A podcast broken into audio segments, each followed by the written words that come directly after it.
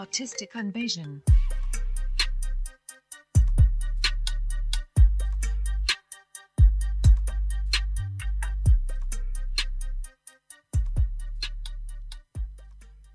Hello, everybody. Welcome to the Artist Invasion radio show hosted by Jara and I.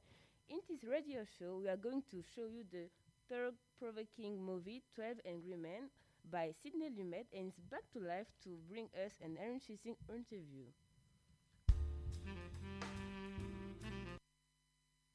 We will start this radio show with interviews of Henri Fonda and Sidney Lumet. First, let's have our beautiful journalist Laura, who's interviewing Henri Fonda. I hope that you're ready. You have the floor.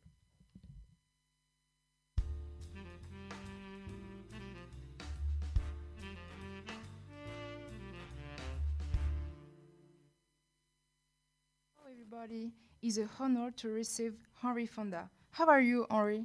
Hello. Well, I can say that I'm happy because I have the pleasure to be in your company. Oh, it's a good point. But may I ask you a couple of questions about your career and life? Of course.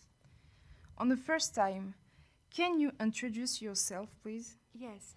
My name is Henri Fonda. I am American actor and I played in more than 19 films. I started my study acting mm, in a local amateur theater at Omaha. After, I moved to the Cape Cod University player. Well, mm, succeeding this, I started my actor career and I received Oscar and honor for my performance. Uh, for example, I was graded by the Academy Award. Whoa, I'm impressed. So we can say that you marked the American movie industry. But what is your favorite movie that you played? Ah, um, hmm, not an easy question. I did a lot of movies that I really enjoy. But if I have to choose the one which marked me the most, it will be 12 Angry Men, without hesitation. This movie was a big challenge. Oh, the master production of Sidney Lumet. This movie generates a lot of debate. If I'm not making a mistake, you play the judge number 8, so how do you embody your character? Well, it was very hard to embody my character. Not because of the behavior I had to own, but because the self control that I needed. As you can see, at the beginning of the movie, every character was against me. And to support their critics and judgments, I had to train with a psychologist before the shoot to developing my self control. Otherwise, I wouldn't have taken the pressure. And well, I can say I would have killed someone. Whoa! Thanks God, no one was hurt. Can we have the opportunity to know your opinion about 12 Angry Men? yes, mm, firstly, I found this movie very, very meaningful because he conveyed a message for all society. Unfortunately, the most of the time, people follow the big boss opinion without thinking about the situation, to fear of being judged, criticized, or rejected. And well, this movie showed that your opinion is important as well as the other opinion. Secondly, I really appreciate the setting. It was so realistic. I totally share your vision about our society. So maybe you encountered facilities during the shooting. You ask me too much. Mm, if my memory is good, I'm so sorry, I have to remember. Mm, ah, yes, I know. That was the fact that all the movie was realized in one room, so we didn't need to move. So, in a way, you want to say that you didn't lose time. Yes, clearly. I have a last question. Do you think that it's important to raise your own opinion? Of course. Your opinion is very important because it can change a decision. For example, when your friend have to make a decision, you can give her your opinion if you know that is good for her. I can tell you many other situations, but if you have to remember one thing is it's not because you don't have the power that you're not powerful. An amazing quote from an amazing person. Thank you so much, Harry, for your answer. It was an honor and a pleasure to receive you. Thank you to you for your invitation. Shared pleasure.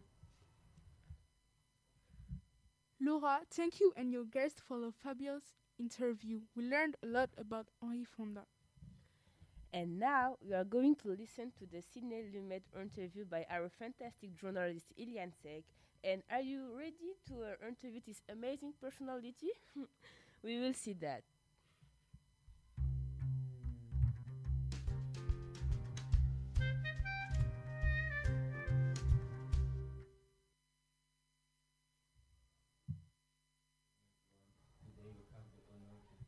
Lumet with us.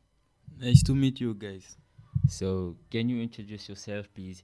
Where were you born? Tell us more about your childhood. We will listen to you. Hello, my name is Sidney Lumet. I was born the 25 June 1924 in Pennsylvania, specifically in the city of Philadelphia. I grew up in New York City where my parents were both veterans of the Yiddish Art Theater. So, we know that you're a big producer, and we want to know what did you go through to reach the level of success you have today. Everyone sees the only positive aspect of success, but the way of success is more difficult than we think. I made my acting debut in the theater as a child. In 1935, I appeared on my first Broadway production. I made my film debut in The Socially Conscious in 1939. After serving in the US Army during the World War II, I took drama in high school. In 1957, I directed my first film, entitled 12 Angry Men. So, can you tell the story of this film for the person who didn't watch it? What is it about? It is the story of a teenager accused of having killed his father. He goes to court and it is the responsibility of 12 jurors to decide his sentence. So, what lesson can we learn from this film? Because we know that justice makes many mistakes, especially in this case, since it is about the life of a young man.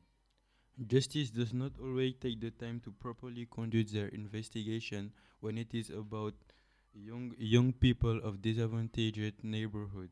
And it is this and it is this lesson I would like to to give through this film. So, I agree with you. Nowadays, we often hear about similar stories, and it must stop. Thank you for coming. You're welcome. Thank you for Thank you for according us your time. And now let's see the viewers' reaction after viewing the film. And I think it's gonna be epic.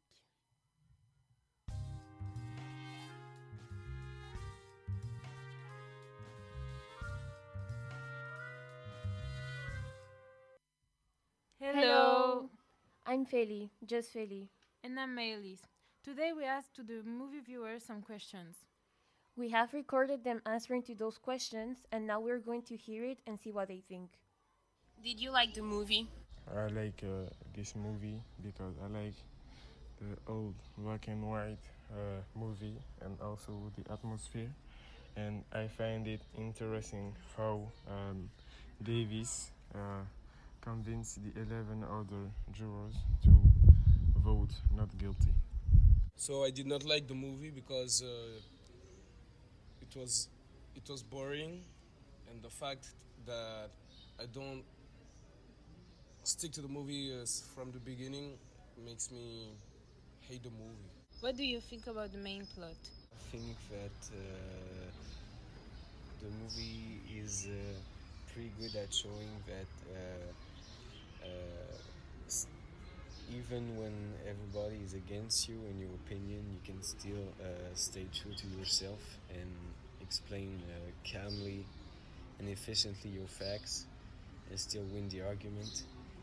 And I think that. Uh, uh, it also shows uh, the negativeness of uh, the American justice at that time and period.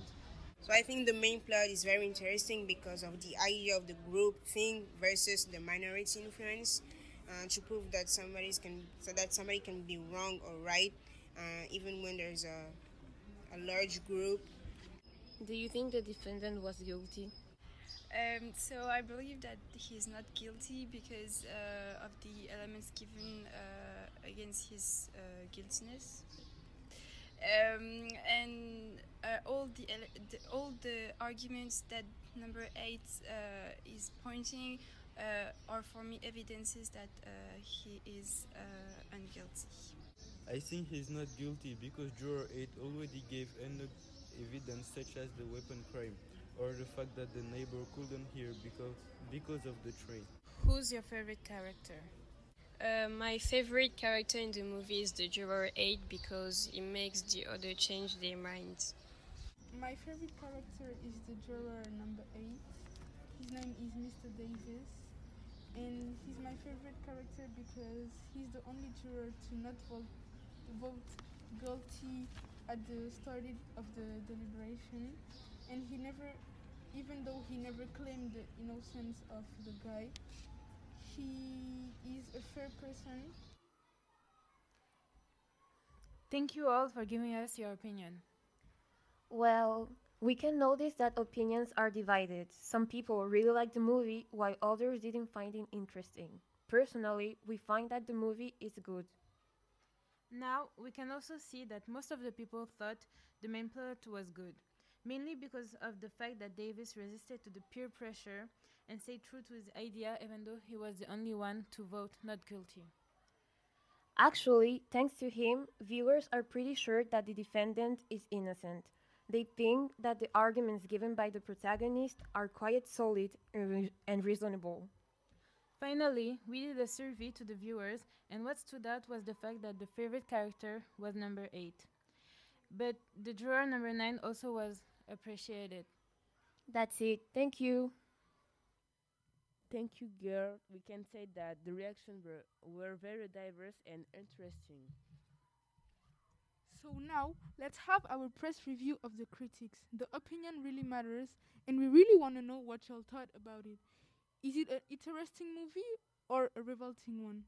What are your thoughts?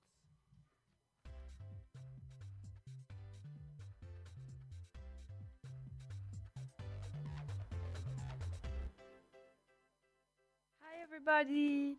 So, press opinion is actually pretty good. The film scores 97% on the well known website Rotten Tomatoes. To quote the critic consensus, Sidney Lumet's feature debut is a superbly written, dramatically effective courtroom thriller that rightfully stands as a modern classic. You will understand that 12 Angry Men had great feedbacks.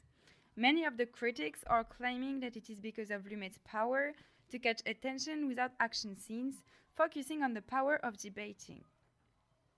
This is a film where tension comes from personality conflict, dialogue, and body language, not action, says Roger Ebert in the Chicago Sun-Times.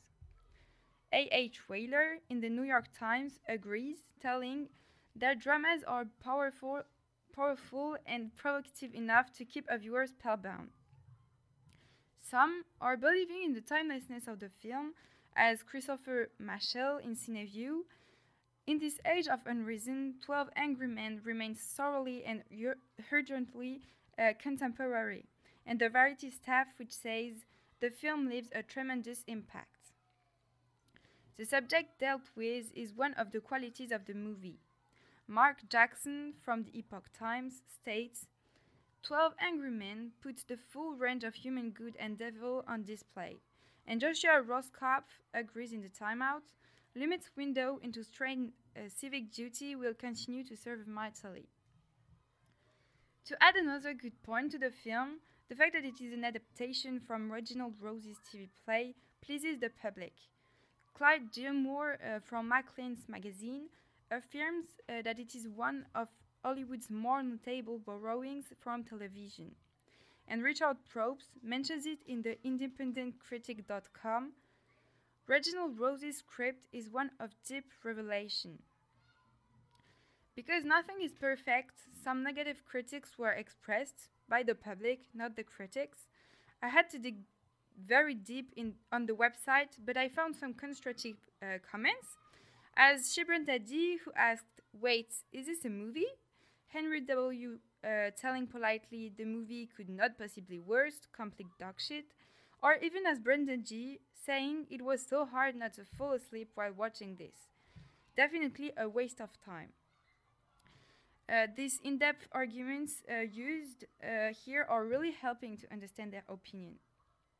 You will understand that People appreciated 12 Angry Men differently, but its success is quite unanimous.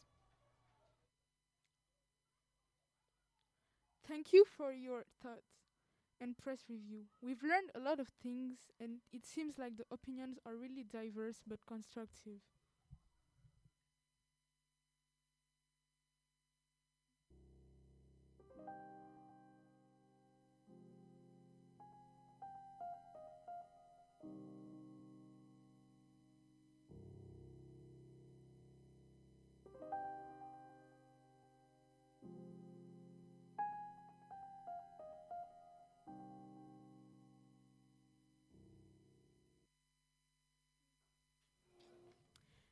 And now we have the last but not least debate.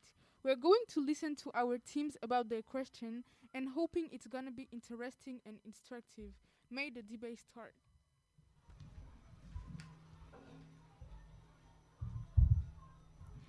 Hello, everybody. I hope you're doing fine excited to be here again. We are meeting today for a new debate with, with our special guests, Fanny, Fatou, Rachel, Lamin, Rokatu, and Aline, about the legendary movie produced by Sidney Lumet, 12 Angry Men.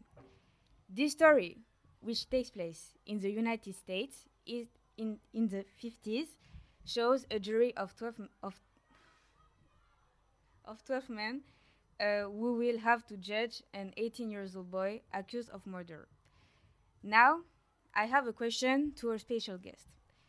Do you think that death penalty is an efficient way to prevent people from committing crimes or to punish people for their crimes? Is there an injustice to justice? What do you think, Fatou?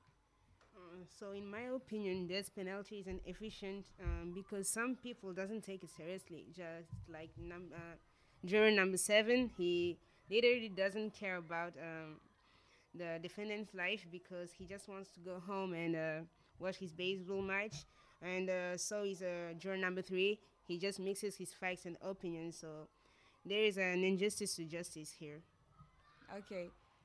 Uh, Rokatu, what about you? Yes, I I agree with Fatou's opinion because we can't just take um, random people into the society just to judge on someone's life Mm. that way because they are unex- uh, they are they have not experience in it. They they have, they haven't studied justice, so they can't just decide that that way. Do you agree, Ra- uh, Rachel? Um, no, because uh, I think that uh, the death penalty um, is in fact an efficient way to prevent people from committing crimes. Um, the murderers or the worst uh, criminals have to be punished, not uh, only for the family, but also for the population, and uh, to show that the respect of the law is important and that they must be followed perfectly. I think. You want to add something, Helen? Uh, yes, I join uh, Rachel because I think that uh, it's a good way to prevent more crimes because um, executing someone scare people and stop the worst criminals and they will think before committing crimes and it makes people feel safer. For example, since Canada stopped executing, murder rate has dropped by 44 percent, so uh, it prevents crimes. Okay. Fanny? Uh, I understand what. Uh, Oli, Oli. I understand, but I'm not. I not agree with you because this can be considered as revenge, taking rightly.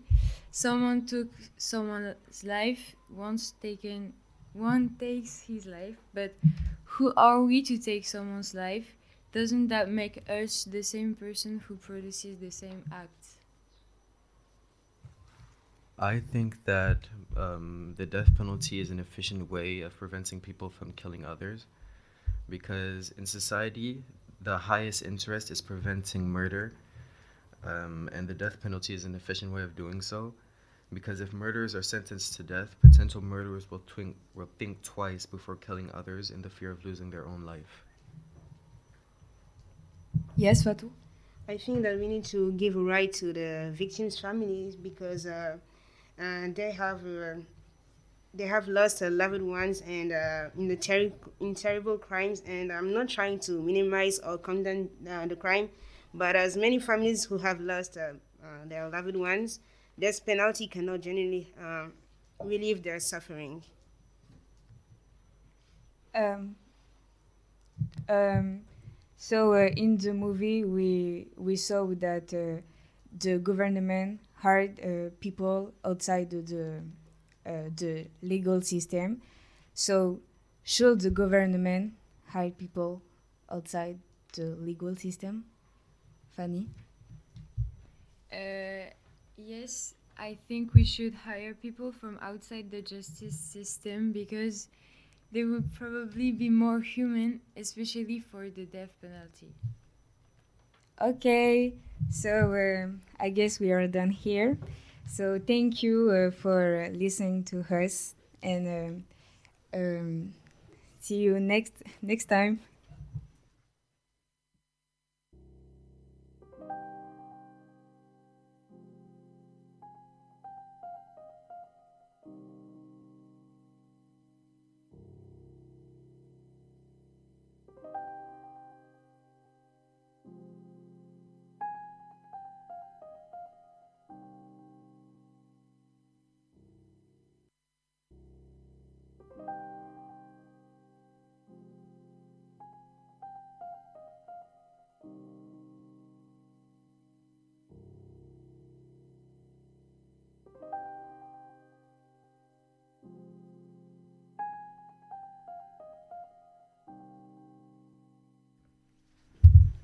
So uh, hi everybody, we also the movie uh, 12 Angry Men and uh, we know that it's all about uh, 12 jurors and they uh, all have to decide if the kid is guilty or not. But as always, everyone agrees but except one. So this is what we are going to debate about and uh, we're going to decide if the death penalty is an efficient way to prevent people for committing crimes or to punish people in their crimes. So, Oscar, you have the floor. Okay. Um, to me, uh, death penalty is uh, very useful because it's extremely dissuasive. Uh, because nobody wants to die. Uh, it's uh, there is no need to spend money to keep somebody in jail for life sentence. Uh, it, so it makes savings. So it's a good uh, argument for death penalty. You want to add something, Sahel? I disagree with Oscar because there are people who didn't do anything. sorry. And uh, they get the death penalty. And you can't kill someone who. No, you can't kill someone who didn't do anything and it's not guilty. The problem is not the death penalty. The problem is the justice who makes mi- who makes mistakes. Yeah. So Uh, I want to say that um, I think that Oscar, I disagree with Oscar because what I want to add to Sahel's uh, explanation is that uh, some judgments are pretty unfair and forced. And so, Oscar, what do you think if you were in a situation where you knew somebody and for example the government will give him uh, an attorney and the attorney would then try his hardest to save the person and you would just lose an innocent life what do you think about that Jeremy? So, what I want to say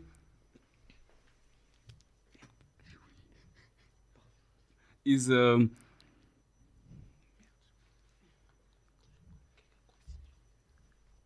maybe I can react to what Oscar said. Um, maybe I mean that okay, uh, maybe um, death penalty is a little bit hard, but I mean we. I'm against death penalty because I think that we never really know if someone is guilty or not, and we have the perfect example in the movie. I mean, the 11th juror uh, on 12 at the beginning thought that the minor was guilty, but at the end they completely changed their mind, and so it proves that we never really know if someone is guilty or not. And I think that it's a little bit hard to to decide to kill someone because I because personally I'm convinced that anybody have the right to decide of someone's death, and however if they kill someone or not, I mean we are n- we are nobody to decide of someone's death. Aaron, you have something against it? Uh, yes, uh, before Sahel said that uh, the justice uh, make mistake, but you have to know that in prison there are a lot of innocent people uh, who are in prison, but they didn't do anything. Like uh, they are accused of a, a robbery, but they didn't do it, and they're innocent. So the death penalty can also uh, make mistake, but in 70% of uh, cases, uh, the serial killer did really kill the somebody.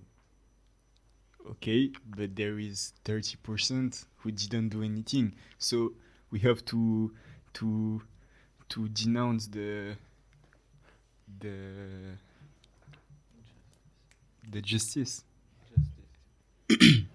So sorry for just before. I had to think about again my arguments. So what I want what I wanted to say is these people have committed crime.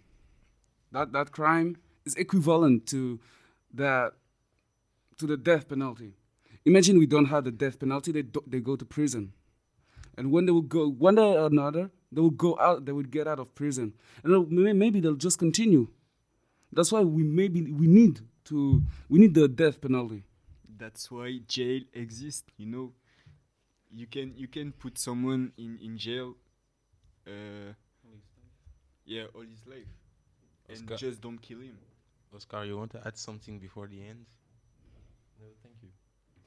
So that's all. Thank you for the support and being here for debate debates.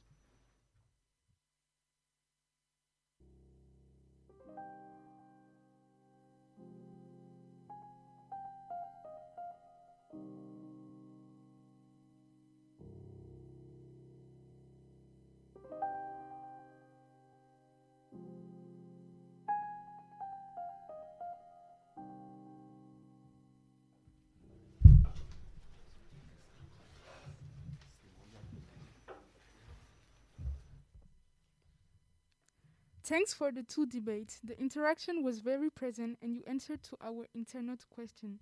This radio show comes to its end and we want to thank everybody who has participated. We are very honored to you for passing your time with us. Big mentions to our talented and dedicated technician Yanis and Ismail who followed us during all the radio show. Bye.